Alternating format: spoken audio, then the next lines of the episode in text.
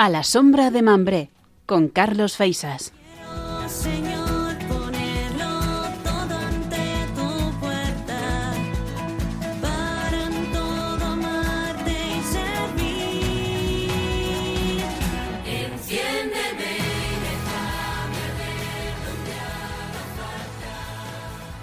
El mes de mayo irrumpe florido, caluroso y sin duda con mucha luminosidad, luminoso, en nuestro día a día. Y con él la preciosa imagen de la Virgen María, pues toma protagonismo a lo largo de estos 30 días que el mes de mayo nos regala. Hemos comenzado hace poco este día de este mes de las flores a la Virgen María rezando el, el Santo Rosario, orando a la Madre del Señor y caminando con ella. Así nos disponemos a disfrutar de la belleza de la Pascua. Cada día nuestras flores radiofónicas se derraman a la madre que preside nuestra querida radio. Este programa dedicado a la juventud, a la sombra de Mambré, no podía ser menos. Sed bienvenidos y disfruten del mes de mayo desde la sombra de Mambré, de la sombra de esta encina. Les habla Javier Ortega. Sed bienvenidos y disfruten.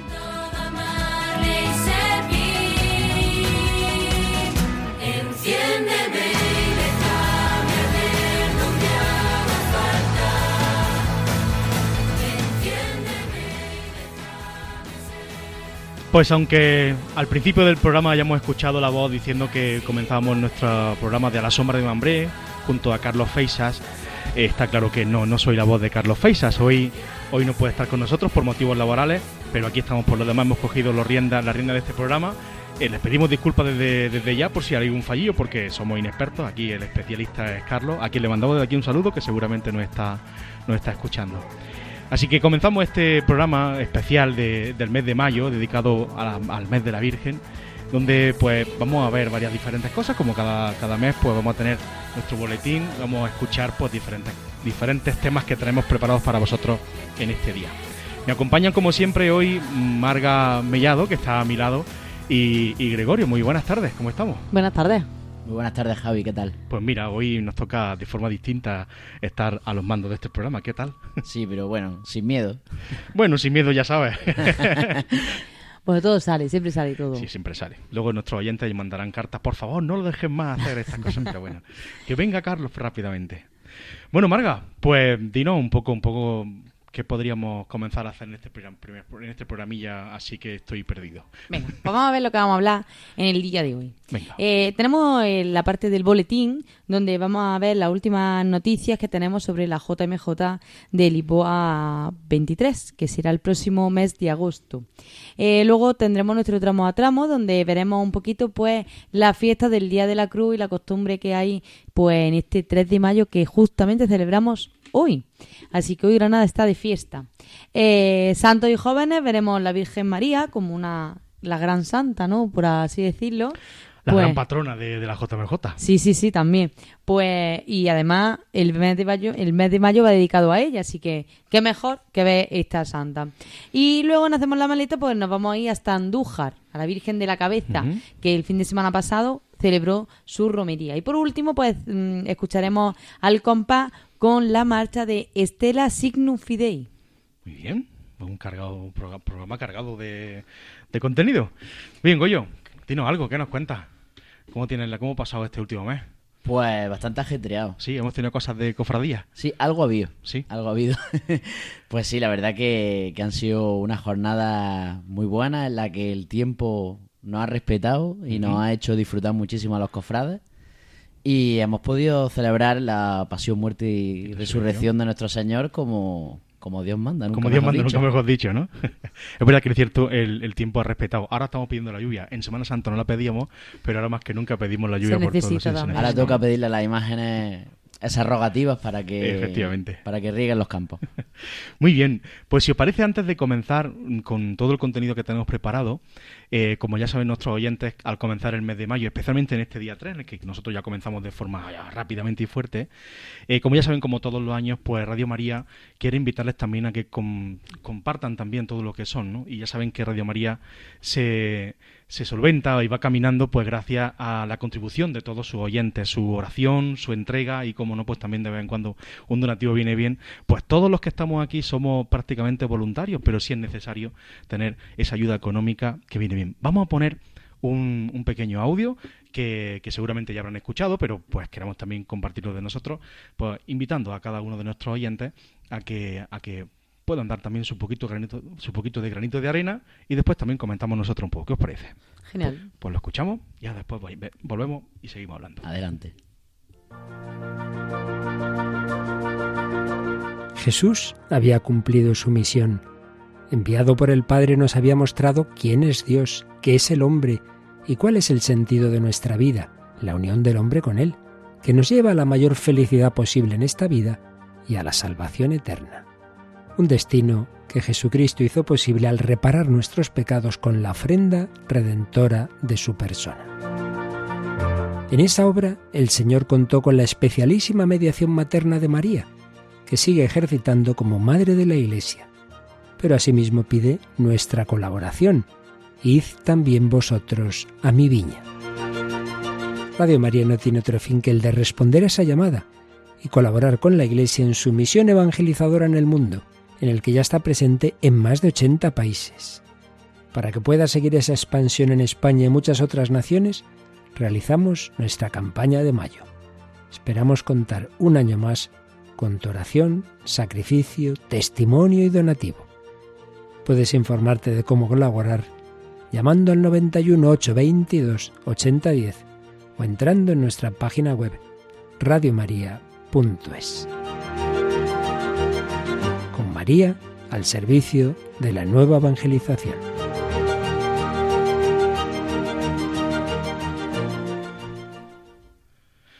Bueno, pues ahí queda ese audio pidiendo pues preciosamente la oración, el sacrificio, el testimonio y algún que otro donativo que también nos viene bien, ¿no? Pero fijaros, la belleza de, esta radio de María es sin duda alguna todos los, los oyentes que están al desquite cada día y que sin duda alguna dan todo lo que pueden, todo lo que rezan por nosotros, todo lo que testimonian, pues para que el mundo conozca la, la belleza de la radio de María. Y sin duda alguna, pues ese donativo que poco a poco pues van dando, y sobre todo en esta campaña de mayo, también en la campaña de Navidad o las diferentes campañas que se hacen a lo largo del curso, que siempre vienen muy bien para, para sustentar la radio María. Además, qué bonita la frase, ¿no? Que dice María al servicio de la nueva evangelización. O sea, es verdad que la radio pues también sirve para evangelizar. Sin duda, es uno de los grandes medios para evangelizar. Y que mejor pues con Radio María. Así es. Bueno, pues para todos nuestros oyentes, el que quiera colaborar puede hacerlo a través de la página web radiomaria.es o bien llamando al teléfono 918228010. Lo vamos a repetir así despacito para que todo el mundo lo pueda apuntar bien. Venga, 918228010. Y ahí pues pueden dar su donativo. Bien. Pues viendo, si quieres también puedes dar la página web para que también se puedan meter ahí, que es radiomaria.es, donde ahí pueden encontrar también toda la información y cómo poder hacer el donativo para, para estar a- a- ayudando a, a Radio María a seguir Colaborando adelante. también. Muchísimas gracias. Si ya lo han hecho, pues muchísimas gracias. Si tienen pensado hacerlo, muchísimas gracias. Y si los van a pensar adelante, pues también muchísimas gracias. Y que Radio María seguramente se lo agradece con nuestra oración desde aquí de este programa. Pasamos con al boletín y comenzamos de nuevo esa, esa nueva parte de nuestro programa. Enciéndeme El boletín.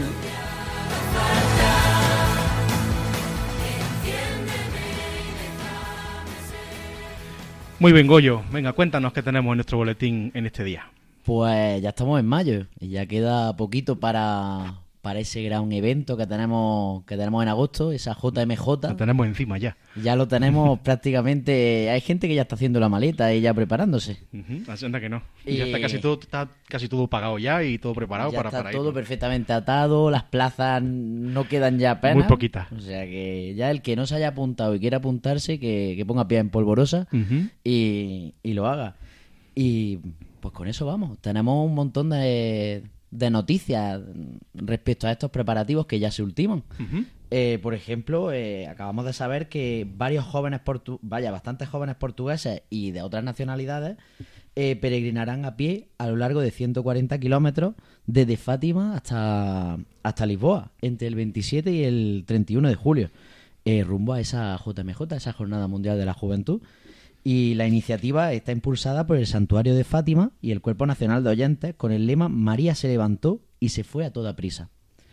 Eh, la JMJ tendrá lugar, pues, para el que todavía se pille despistado. No se haya enterado, ¿no? No se haya enterado, que lo hemos dicho alguna vez que otra, del 1 al 6 de agosto de, de este año en, en Portugal, en, en la capital portuguesa, en Lisboa.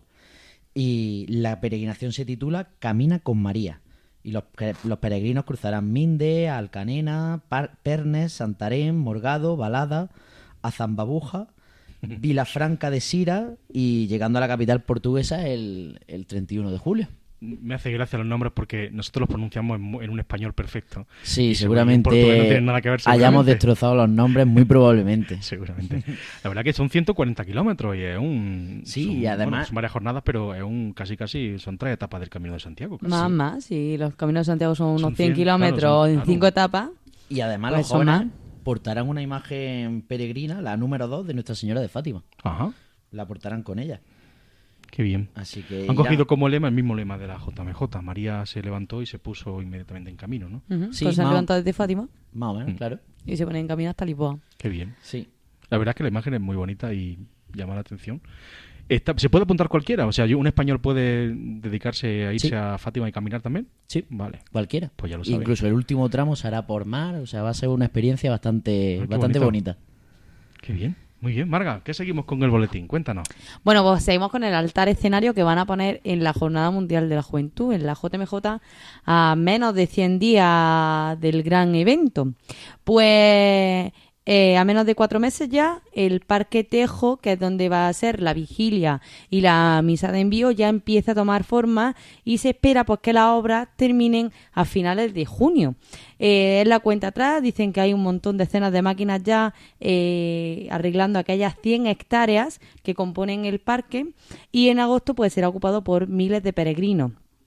Eh, dicen pues nada que se está nivelando el terreno, que van a abrir caminos y que además pues se va a instalar pues sanitarios, agua, electricidad e internet. Así que cuando volvamos podremos dar fe si es verdad o no que ha habido internet en aquel parque.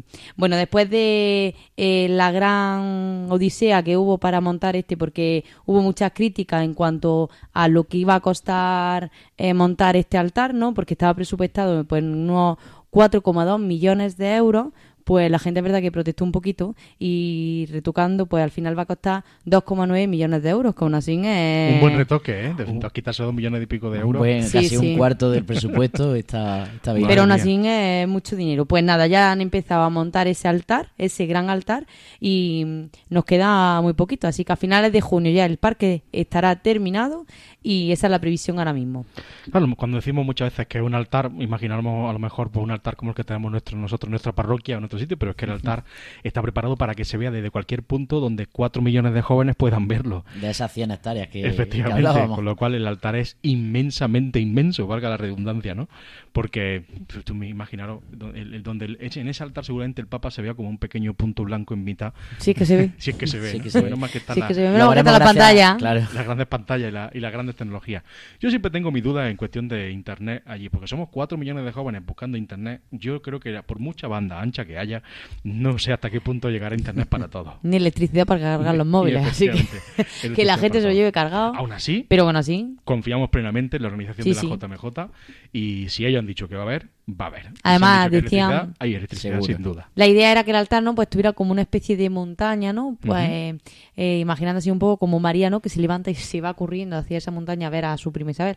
Pues algo así tenían ideado allí en Lisboa para que fuera en, en, en alto, ¿no? Para que se vea desde más lejos. A ver ya al final cómo queda. Muy bien.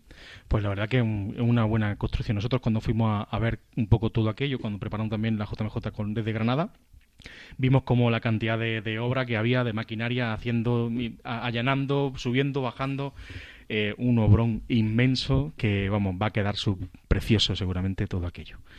Más cosillas que tengamos por aquí por el boletín. Pues para todos los españoles, el decirles que la tarde de antes de comenzar, de inaugurarse esa Jornada Mundial de la Juventud, el 31 de julio, habrá un encuentro en Lisboa en el que nos reuniremos todos los españoles que peregrinemos a, este encuentro.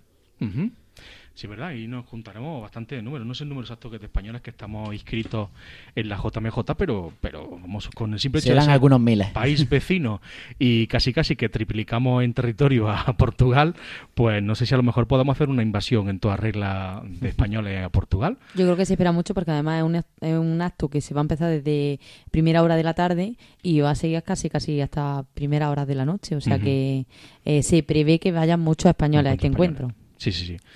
Así que bueno, pues ya lo dicho, seguramente tu diócesis, si está ya inscrito ya en la JMJ desde tu diócesis o tu movimiento aquí en España, seguramente ya ha recibido la invitación para, para participar en el, en el encuentro de españoles allí en Lisboa. Así que tranquilo que si va a la JMJ, ya te digo yo que va a disfrutar seguramente también el encuentro de españoles del día 31 del mes de julio. Sí. Bueno, y terminamos el boletín con Caminos de Juventud. ¿Qué es Caminos de Juventud? Bueno, ya lo explicamos creo que en el otro programa, pero eh, tenemos que decir que son unas píldoras de catequesis que está, está haciendo, está diseñando la Conferencia Episcopal Española, que te lo puedes descargar gratuitamente desde la página web de la conferencia y ya está eh, disponible la primera etapa que salió en el mes de enero así y la segunda etapa que salió el 12 de abril y la tercera etapa que saldrá el 15 de mayo. Son unas catequesis muy breves y que están muy bien, que nosotros aquí en la en Granada ya la delegación ya lo ha utilizado para algún encuentro de jóvenes que hemos tenido y además son eh, catequesis muy breves y muy muy, Muy llamativas, sí, Muy explicativa. Sí, y muy llamativas además para los jóvenes porque además son con vídeos, con eh, temas actuales que a los jóvenes eh, le puede servir y además que se van a encontrar con esos temas allí porque, por ejemplo, nosotros estuvimos viendo un tema que fue la acogida, ¿no? Cuánta gente nos vamos a poder encontrar en Lisboa y cuánta gente pues tienes que acoger, incluso de tu mismo grupo, que no conoce a todo el mundo de Granada, no nos conocemos todos, pues también tienes que acogerlos. Pues de- desde aquí recomendamos a todos los grupos que nos estén escuchando que si necesitan catequesis, pues que se metan en estos caminos de juventud de la conferencia episcopal y que los trabajen que merecen la pena. Así, lo pueden encontrar en, en la, en la web. Así que. Sí, en la web de la conferencia episcopal, con que pongan caminos de juventud se encuentran. Vamos, y en la delegación de cada uno, como lo hemos recibido todos, seguramente tu delegado en la página web de tu delegación o tu de movimiento también tienes que tener seguramente algún enlace para que puedas utilizarlo. Así que así termina el boletín. Muy bien, pues pasamos desde el boletín a nuestro tramo a tramo. Tramo a tramo.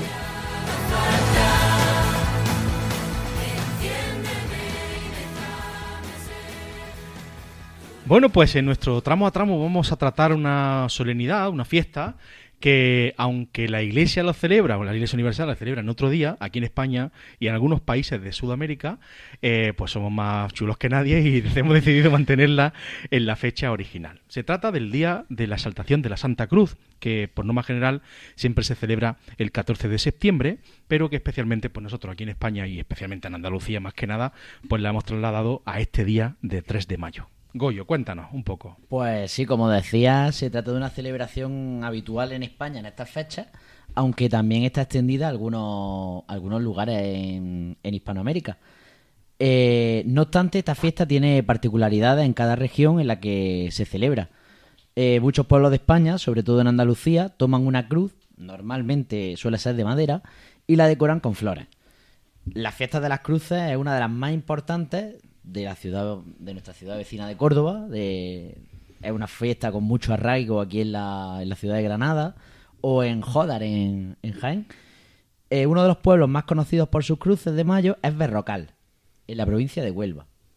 Esta celebración también tiene mucho arraigo en Extremadura y en Cartagena se celebra con la colocación de- en las calles de unas cruces realizadas con flores o decoradas con ellas, donde compiten para ser más bonitas y llamativas. Esto también se, se hace en muchos sitios, nosotros lo conocemos, pero allí en, en Cartagena pues Tiene relevancia. tiene relevancia.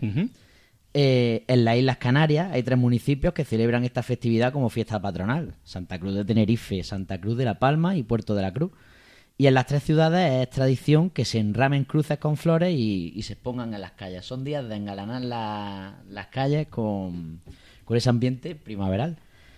Eh, en Tres Casas y en Sonsoto, en la provincia de Segovia, la celebración consiste en que los niños y adolescentes decoren con flores, con flores cruces y después vayan puerta por puerta pidiendo dulces. Lo que aquí en Granada conocemos como pedir el chavico. El chavico, sí, señor. que un, para el que no lo se ha sepa, perdido esa costumbre, se ha perdido, pero algunos quedan en, ¿Sí? en el Albaicín, algunos he visto yo últimamente y... y sí. explícaselo a nuestros oyentes porque el chavico no lo entienden. El chavico es, los, los- los niños pues engalanan una pequeña cruz y van por las distintas casas, por los distintos barrios pidiendo el chavico, que es un pequeño donativo Se decía un chavico para la Santa Cruz. Un chavico para Santa Cruz, un, un pequeño donativo. Y mm, también se celebra el primer fin de semana de mayo en Burriana, un municipio perteneciente a la provincia de Castellón. Las cruces adornadas con, con flores se colocan en el mismo lugar que se plantaron y se quemaron las fallas en el mes de marzo, ya que en este municipio se celebran también las fiestas falleras. Es el único lugar de toda la comunidad valenciana en el que plantan dichas cruces. Es decir, en el sitio en el que han hecho las fallas y han quemado las fallas, pues después en estas fechas ponen una... Oye, tiene su sentido también religioso eso, ¿eh? De poner encima la cruz de lo que se ha quemado, ¿eh? Qué bonito. Pues sí, son tradiciones bastante bonitas. Y otras poblaciones como Caravaca de la Cruz, que su patrona es la, Cruz, de Caravaca, celebran el Día de la Patrona con un majestuoso desfile de, de moros y cristianos. No solo ahí, sino que también hay algunos sitios en los que en estas fechas también También. celebran esos desfiles de, de moros y cristianos. Ajá. Qué bonita. Sí. El, algunos se puede preguntar, bueno, ¿y por qué se celebra la cruz ahora en el mes de mayo? Y no porque sea la cruz en el mes de mayo, sino porque tiene sentido también pascual. La cruz está florida, está hermosa, porque está vacía. Es un símbolo también de la victoria de Cristo. Es decir, Cristo ya no está en la cruz, Cristo ha resucitado, la cruz se ha vencido, ha, ha quedado, la muerte ha quedado vencida. No sé si te estoy pensando a lo mejor No, no, lo, no. Que, lo que tenías pensado decirnos, Goyo. Pero complementa, Sí, ¿no? complementa. La cruz se queda vacía, con lo cual entonces los cristianos comprendemos que cuando la cruz se ha quedado vacía, se convierte en una cruz gloriosa. De ahí que el día sea el día de la exaltación de la cruz. La exaltamos porque Cristo ha vencido en la cruz. Cuando ha muerto, tras la muerte, Cristo ha vencido, con lo cual esa cruz vacía hay que engalanarla. Y se ha convertido, fijaros, al principio, los primeros años, primeros siglos, la cruz era un motivo también de escándalo para, incluso para los cristianos. ¿no? El símbolo cristiano primero era un pez, el ichthys griego, ¿no? que significa Jesucristo, Hijo de Dios, ¿no? Y al final, cuando el cristiano se da cuenta de la belleza de la cruz, la toma como símbolo por excelencia de- del seguidor de Cristo. Cristo ha vencido a la muerte en la cruz y en la cruz nos ha dado la vida. Con lo cual es un día precioso donde la Iglesia celebra pues que nos han rescatado de la muerte de Cristo, hemos sacado nuestra vida, nuestra vida eterna. ¿Qué más queremos? Un sentido precioso, sin duda. Sí, sí, sí.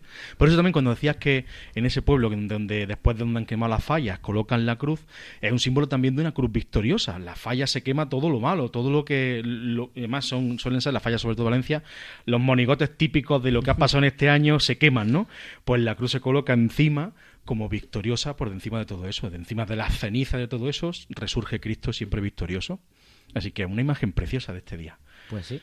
Y además los españoles lo celebramos dos días, el día 3 de mayo y el, 14, de septiembre, que nos gusta una fiesta. Nos gusta tanto celebrarlo que lo celebramos dos veces. Pues así es, Siem- siempre, siempre celebramos. En mi pueblo dicen que todos los santos tienen octava, Pues sí. así que hay que celebrarlo dos veces. También cabe destacar del- de la festividad de la Cruz, que, mm, que en Sevilla, en la capital y en varios pueblos se suele procesionar también la propia cruz. Ajá. Igual que las imágenes en- durante la Semana Santa, también se procesiona la cruz. Normalmente a, sobre lo, lo suelen hacer los más jóvenes. Bueno, toca de lleno. hay, que, hay que ir a verlo, toca de lleno. Pues sí. Muy bien, pues terminando nuestro tramo a tramo, pasamos a santos y jóvenes. Enciéndeme Santos y jóvenes.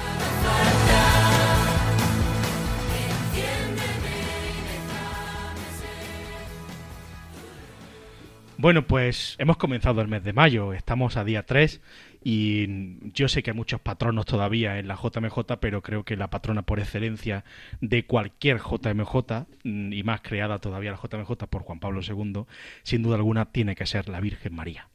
Con lo cual, aunque no esté puesta como patrona de la JMJ, pues se sobreentiende que María sí o sí tiene que estar. Es más, tanto es así que el mismo título, el mismo mm, lema que ha cogido Lisboa para, para ponernos en camino, nunca mejor dicho, a, a la JMJ, ha sido precisamente del Evangelio de Lucas, de San Lucas. Eh, en ese versículo María se levantó e inmediatamente se puso en camino para la montaña. ¿no? Ponerse en camino, que hemos visto antes, como esa peregrinación desde Fátima hasta Lisboa, pues ya es un ejemplo, como todos los españoles o todos los peregrinos de cualquier país del mundo que van a ir a la JMJ se van a levantar, se van a poner en camino para encontrarnos de lleno allí. Así que hoy pues vamos a hacer algo diferente. Eh, ¿Qué os parece si, si ponemos algo, un evangelio en el cual pueda, podamos un poco ver la imagen de María de una forma peculiar? Qué mejor manera de ver la imagen de María, ¿no? Efectivamente. Eh, yo invito, es una cosa que hacemos aquí en la, en la diócesis de Granada, especialmente lo hago yo con una serie de compañeros, donde locutamos un poco el Evangelio. Esto a lo mejor es tirarnos un poco la pelota encima diciéndonos, mira que bien lo hacemos, pero os invitamos a todos los oyentes a, a que disfruten de, de este Evangelio eh, locutado y, sin duda alguna, pues que lo pueden escuchar, disfrutar y ahora hablamos un poquito después, ¿vale? Escuchamos el Evangelio de San Lucas, donde vamos a encontrar la visitación de la Virgen María a su prima Santa Isabel. Lectura del Santo Evangelio según San Lucas.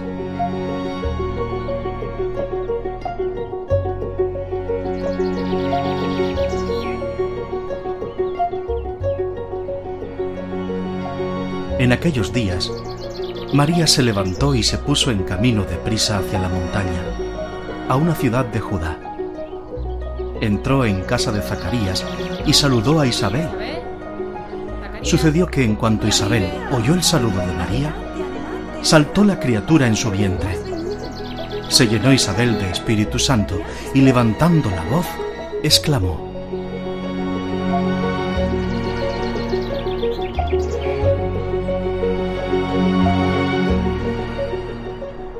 Bendita tú eres entre las mujeres y bendito el fruto de tu vientre. ¿Quién soy yo para que me visite la madre de mi Señor? Pues en cuanto tu saludo llegó a mis oídos, la criatura saltó de alegría en mi vientre. Bienaventurada la que ha creído, porque lo que le ha dicho el Señor se cumplirá.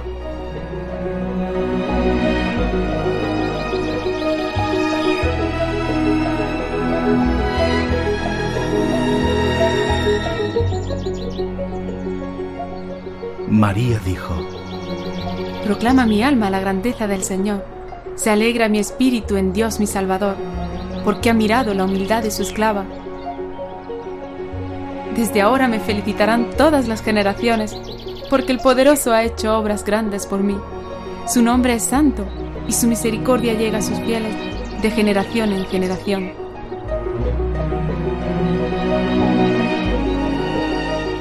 Él hace proezas con su brazo, dispersa a los soberbios de corazón, derriba del trono a los poderosos y enaltece a los humildes. A los hambrientos los colma de bienes, y a los ricos los despide vacíos. Auxilia a Israel su siervo, acordándose de la misericordia, como lo había prometido a nuestros padres, en favor de Abraham y su descendencia por siempre.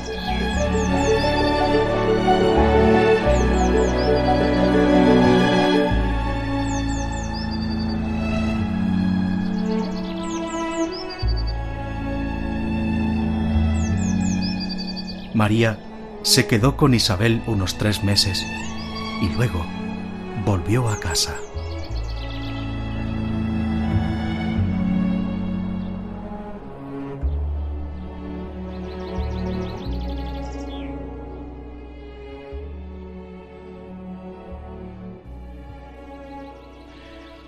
Bueno, pues ahí queda este pequeño evangelio que siempre escuchamos en, en el día de el día de la Asunción, el 15 de agosto.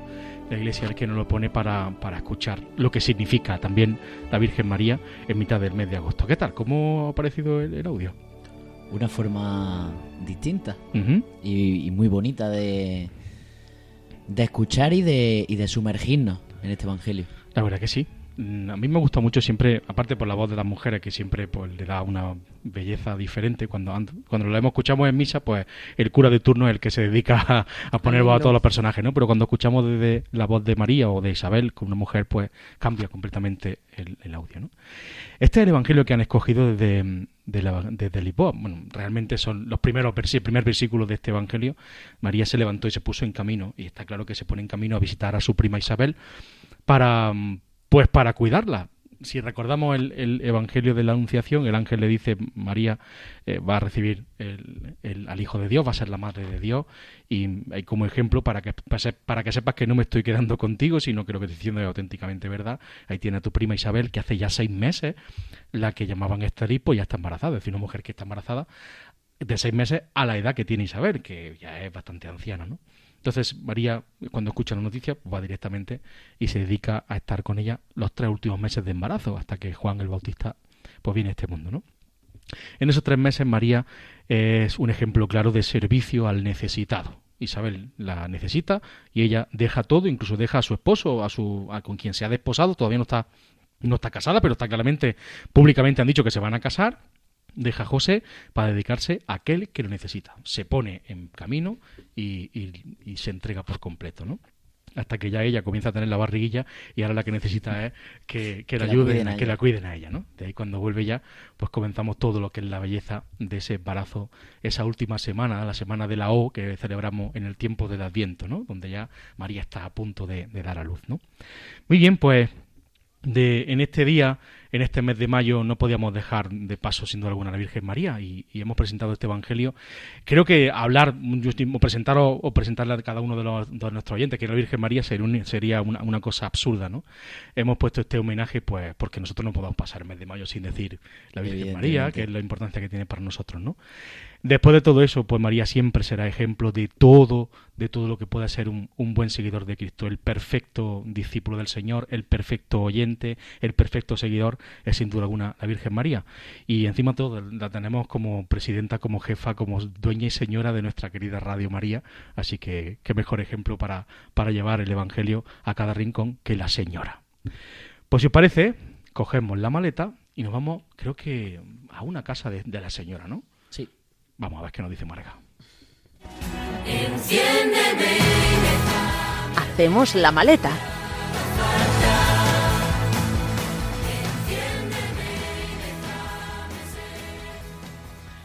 Bueno, Marga, dinos, ¿dónde hacemos la maleta? Hacemos, preparamos nuestras cosas, abrimos la maleta, metemos nuestro pijama, nuestro neceser y todo lo necesario para viajar a Nos vamos a Andújar. Andújar. ¿no? Así que no pilla- echéis... No nos pilla muy lejos. No, no, no, no echéis cosas de abrigo, que hace calor. sí, sí, es verdad. Bueno, pues nos vamos a Andújar. ¿A dónde? Pues a la Basílica de Nuestra Señora de la Cabeza, que además el último fin de semana de abril, les decía hace unos días, eh, celebró pues su tradicional romería a, a esta basílica. Bueno, la Basílica y Real Santuario de la Santísima Virgen de la Cabeza es un santuario ubicado en pleno Parque Natural de la Sierra de Andújar. Es conocido como el Cerro del Cabezo, de ahí la Virgen de la Cabeza, y está pues a unos 32 kilómetros de Andújar, en Jaén. Bueno, ya está ahí en la límite, límite con Córdoba, pero pertenece a Jaén. ¿De ¿Qué se venera? Pues se venera la imagen de la Virgen de la Cabeza, patrona de Andújar, y además es patrona de la diócesis de Jaén por eh, la bula que mandó el Papa Juan XXIII en el año 1959. El Papa Benedicto XVI concede las indulgencias plenarias a este santuario en el año 2008, que es el paso previo para el nombramiento de este como basílica menor. Entonces, pues, eh, nos encontramos dentro de una basílica menor, la Basílica de Nuestra Señora de la Cabeza. ¿Cuál es el origen? Bueno, pues el santuario se construyó entre 1287 y 1304 en el Cerro de la Cabeza y fue reformado para finales del siglo XVI. Desde 1930 atienden el culto del santuario y mantiene durante todo el año la devoción a la Santísima Virgen María los trinitarios que acompañan también a esta imagen durante la procesión por las calles calzadas de la romería. ¿Había estado alguna vez en Andújar? Sí, sí, sí, sí. Pues el que, que haya estado, el que haya estado sabe de lo que estamos hablando y el que no, pues es un momento para visitarlo. Bueno, pues eh, los trinitarios van encima de la Virgen, ¿no? Con la anda de la Virgen con ella, eh, en la romería del mes de abril, que ha sido el fin de semana pasado, y es tradición pues que estos dos religiosos subidos en la anda acerquen a la Virgen los objetos que la gente va pasando o incluso los niños Los que niños, van pasando. niños. Yo recuerdo la imagen de los niños llorando como ellos solos por encima de miles de cabezas hasta que llevan Bueno, es que a lo mejor el padre está Sí, a sí, sí. metros de la Virgen y el niño va rodando va por encima de la gente. Volando. Y, y no- el niño no sabe ni por qué ni, ni dónde, pero hasta que tiene que llegar la Virgen. Oye, ya pero está. una, una imagen bonita, ¿no? Es una forma de ofrecerte, te ofrezco mi niño, bendícemelo, ¿no? Sí, al niño a lo mejor no le hace tanta gracia, pero es No, bonita, es no bonita. Y de admirar, y de admirar eh, La confianza de esos padres, ¿no? De que el niño va y viene. va y viene. digo, Yo que soy madre, pues la Y verdad la- es que me cuesta, me cuesta verlo. y la estabilidad de los religiosos, porque el que no lo conoce pensará, eh, no sé, unas andas que van normal por la calle, pero eso va con unos movimientos. que- Sí, es verdad. es curioso. Sí, Y todo cuesta, Sí, que sí, es un monte, ¿eh? Sí, sí. Sí, sí, sí. Que está en el cerro del cabezo. Bueno, pero es una romería que hay que ir. Hay que ir, hay que ir. Sí, sí, sí. Bueno, no se conoce el inicio de la romería, y pero posiblemente sea por el reinado de los reyes católicos, es decir, el siglo XV. Hasta el principio del siglo XVI no conocemos que la fiesta sea el último fin de semana de abril, así que es considerada una de las romerías más antiguas de toda España. El santuario de Nuestra Señora de la Cabeza también tuvo un papel fundamental en la guerra civil, porque fue refugio pues de unos 200 guardias civiles sublevados del bando nacional y de su familia, donde pues se pudieron acoger y allí se, se quedaron hasta que pasó un poquito Terminó la todo la guerra, efectivamente. Bueno, Así como más importante, pues eh, la Virgen de la Cabeza está coronada canónicamente. ¿Cuándo? Pues en 1907, por San Pío X, eh, se autoriza la, can- la, corano- la, ca- con la coronación Ahora. canónica, ahora, la coronación canónica de la Virgen de la Cabeza de Sierra Morena, titular de la Real Ilustre Cofradía Matriz de Andújar. Bueno, es un hecho histórico que vino a ratificar pues la inmensa devoción que toda Andalucía y parte de Castilla pues ya le había profesado a esta Virgen, a esta Sí, vocación. no, no es una cosa solamente de, de Andalucía ni de Jaén, sino pasa más o menos como también como la Virgen del Rocío en el monte, que es una gran, por eso dice que hermandad matriz, es la primera, pero de la que parten otras muchas. Y tenemos encontramos eh, hermandades de la Virgen de la Cabeza en cualquier rincón de, España, así que vamos, tiene una cantidad de hermanos por todo, digregados por toda la península. Sí, efectivamente, como le pasa al Rocío, ¿no? Mm. No solamente de ciudades, de capitales, sino también de pueblos. Porque aquí en Granada Capital ahí está su la hermandad que- y luego en Colomera a también. una cosa, no como le pasa al Rocío, sino que al Rocío le pasa como a la Virgen de la Cabeza, que creo sí, que porque es más antigua, es más antigua. Sí, sí, sí. Bueno, ¿cuándo se corona la Virgen de la Cabeza? Pues se corona el 23 de abril de 1909. ¿Y quién la corona? Pues el arzobispo de Granada, don José Meseguer y Costa. Aunque también pues fueron los prelados de Jaén y Almería los que estuvieron acompañándolo. Bueno, Provincia eclesiástica. efectivamente. Bueno, faltan ahí algunos, pero Alguno que otro falta, pero generalmente la vamos a dejarlo ahí. Pero nada, fue el arzobispo de Granada el que va a, mm, a coronarla. Bueno, la Virgen de la Cabeza fue nombrada patrona de Andújar en 1909 y, como hemos dicho antes, pues se declaró canónicamente eh, es a San Eufrasio, que es el patrón de Andújar, y a la Virgen de la Cabeza como patrona. ¿Vale? Bueno, el Ayuntamiento de Andújar también en el año 1953 aprueba nombrar a la Virgen de la Cabeza como alcaldesa honorario perpetua eh, de la ciudad y le coloca a la Virgen la medalla de oro de la ciudad de Andújar. La devoción a la Virgen de la Cabeza tiene su origen en Sierra Morena, eh, pero mm, donde fue por un pastor de Colomera. Colomera está en un En pueblecito Granada. de Granada, efectivamente. Bueno, pues el pastor de Colomera se le aparece una imagen de la Virgen llamado en el Cerro de la Cabeza y se aparece el 12 de agosto de 1227. El pastor se encuentra una imagen, un busto de María y según relata la tradición, pues el pastor ella estaba, era- se llamaba Juan Alonso de Riva y pastaba sus ovejas pues por Sierra Morena, cerca de la cumbre del Cerro del Cabezo. El pastor sufría, sufría una parálisis del brazo izquierdo y llamaron su atención pues unas luces y el tañer de una campana en lo alto del Cerro del Cabezo. La noche del 11 al 12 de agosto, la curiosidad le hizo acercarse a aquel sonido de campana y para su sorpresa en el hueco formado por dos grandes bloques de granito se hallaba una imagen pequeña de la Virgen de la Cabeza. Ante aquella visión el pastor se arrodilló y la Santísima Virgen pues le expresó su deseo de que le construyeran un santuario en aquel lugar enviándolo a la ciudad para que transmitiera el mensaje. El pastor que pensó que el pueblo pues no le creería, la Virgen lo que hace es que le cura ese brazo aquejado de parálisis y al bajar a la ciudad, narrar el suceso y ver su milagrosa sanación, pues la ciudad de Andújar se vuelca y le construye el templo a la Virgen. Bueno, aparte de que a finales de abril se, es cuando se hace la romería, pues la noche esa del 11 al 12 de agosto también eh, se hace lo que se llama la romería chica, que entonces van muchísima gente también a pasar esa noche allí al Cerro del Cabezón, a la Virgen de la Cabeza. Ahí nunca he estado. ¿No? Pues yo he No, estado esa en la de no agosto, pero no está en la de abril. No, no, Así no. que también es momento, también se saca la Virgen, se da no es la vuelta de ir visitando todas las casas como en abril, pero si se baja abajo a la placetilla que tienen debajo del cerro y luego vuelve a subir. Pero que también va mucha gente en esa noche del 11 al 12 de agosto. Así que, ya sabéis. Bueno, y hay mucha gente que va andando desde Andújar, sube andando al cerro. Yo recuerdo del una imagen que a mí me resultó fortísima, de rodillas y cuesta arriba. Todo cuesta arriba. Y todo Y- piedra, ¿eh? Y todo piedra. Sí, son piedras, pero, pero piedras, no Y es chino mía, la- la- mm, fortaleza, ¿eh? Además, por la calor que ya hace en Jaén, ¿no? Y los ríos, el río que va paralelo al, al monte y tal, la gente empieza a andar por la noche para llegar por la mañana allí. O sea que hay un montón de grupos que por la noche quedan en Andújar y ya empiezan a, a peregrinar hasta el Cerro del Cabezo. Así que esa es la romería que hemos tenido hace unos días aquí en Andalucía. Nos la hemos vuelto a perder, como diría Carlos. Pero, pero bueno, tenemos la, la oportunidad de agosto. Pues sí, habrá que ir en agosto. Bueno, en agosto la verdad es que nos pilla a todos trabajando también con muchas misas, pero bueno. habrá que no escaparse, tanto algún día hay que escaparse sí o sí, a ir haciendo, viendo todas las cosas que todos nos han ido enseñando, porque la verdad es que nos pone siempre los dientes largos y siempre hablamos, ya ha pasado, pues ya no podemos ir. O cuando podemos ir, no, se no nos- podemos ir. Tenemos la agenda de eventos, lugares y Está todo- gastronomía todo repleta. repleto. Bueno, tenemos que ir apuntando en una agenda para ir el año que viene y viendo uno. a Hacemos uno. el programa desde Andújar, por ejemplo. Efectivamente, por ejemplo. pues nada, esa es. Ni hacemos la maleta. Muy bien, pues hemos hecho la maleta y hemos estado llegado a Andú- Andújar, en Jaén, disfrutando de la Virgen de la Cabeza.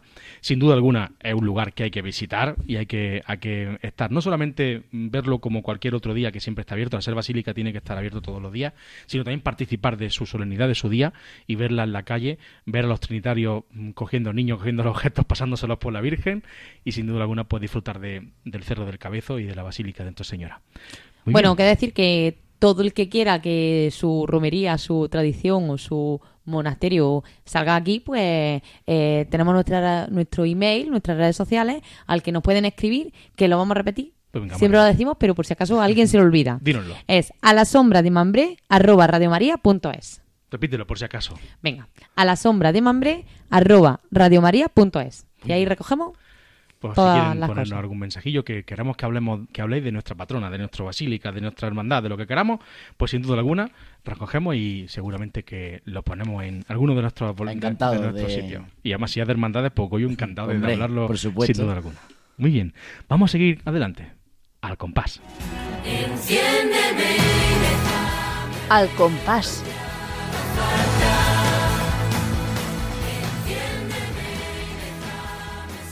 Bueno, pues ya en nuestra prácticamente recta final nos metemos en Al Compás, donde de nuevo Goyo toma la palabra y nos presenta una marcha que escucharemos a continuación con un nombre específico esta noche. A ver, cuéntanos, Goyo. Hombre, teníamos que acabar con un toque cofrade. Hombre, sin duda. Sin lugar alguna. a dudas. Hombre, faltaría más. Y, y hoy tenemos una, una marcha eh, interpretada por una banda de música eh, titulada Estela Signum Fidei.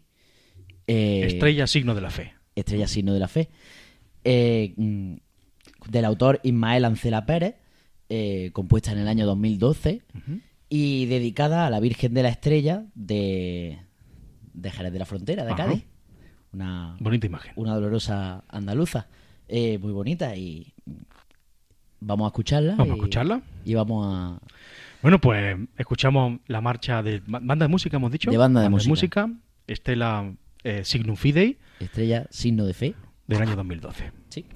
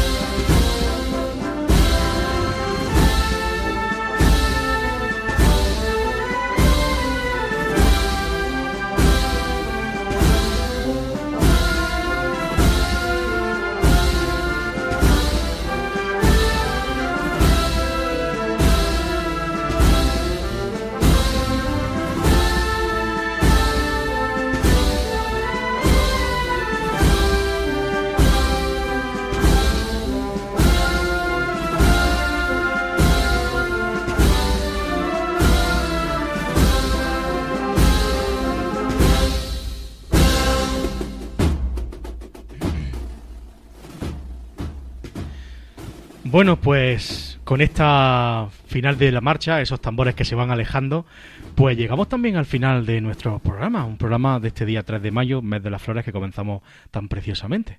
¿Qué tal? ¿Cómo creéis que he hecho el programa? ¿Creéis que Carlos me quitará del medio para siempre o, o me mandará muy lejos?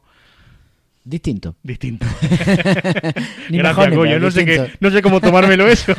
Bueno, está bien, es verdad que echamos de menos a Carlos, pero está muy Sí, bien. Pero Carlos siempre lo echamos de menos porque tiene sus tablas y es diferente. Carlos tiene su profesionalidad. Yo creo, creo que eres un digno sustituto de él. Mm, Ya, pero no quiero. Me gusta que lo haga él. Aparte, dice una cosa. Nuestra cabecera dice con Carlos Feisa. Hoy tenemos que haberle puesto sin Carlos Feisa, Claro. pero no podía ser, ¿no? O con Carlos Feisas, pero hoy no. Pero hoy no. Bueno, para el próximo estará ya Carlos, que nos Sí, estará sí, sí. escuchando.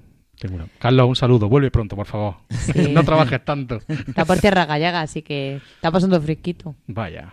Mira cómo, es- cómo es, como es su marido, entonces sabe, sabe Pero dónde eso la gente no lo sabía.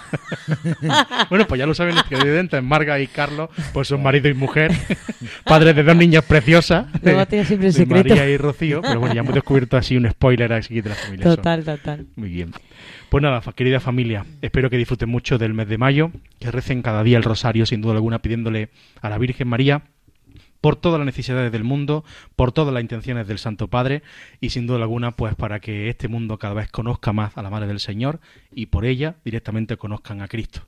Feliz mes de mayo, feliz día y nos vemos el próximo mes. Un abrazo.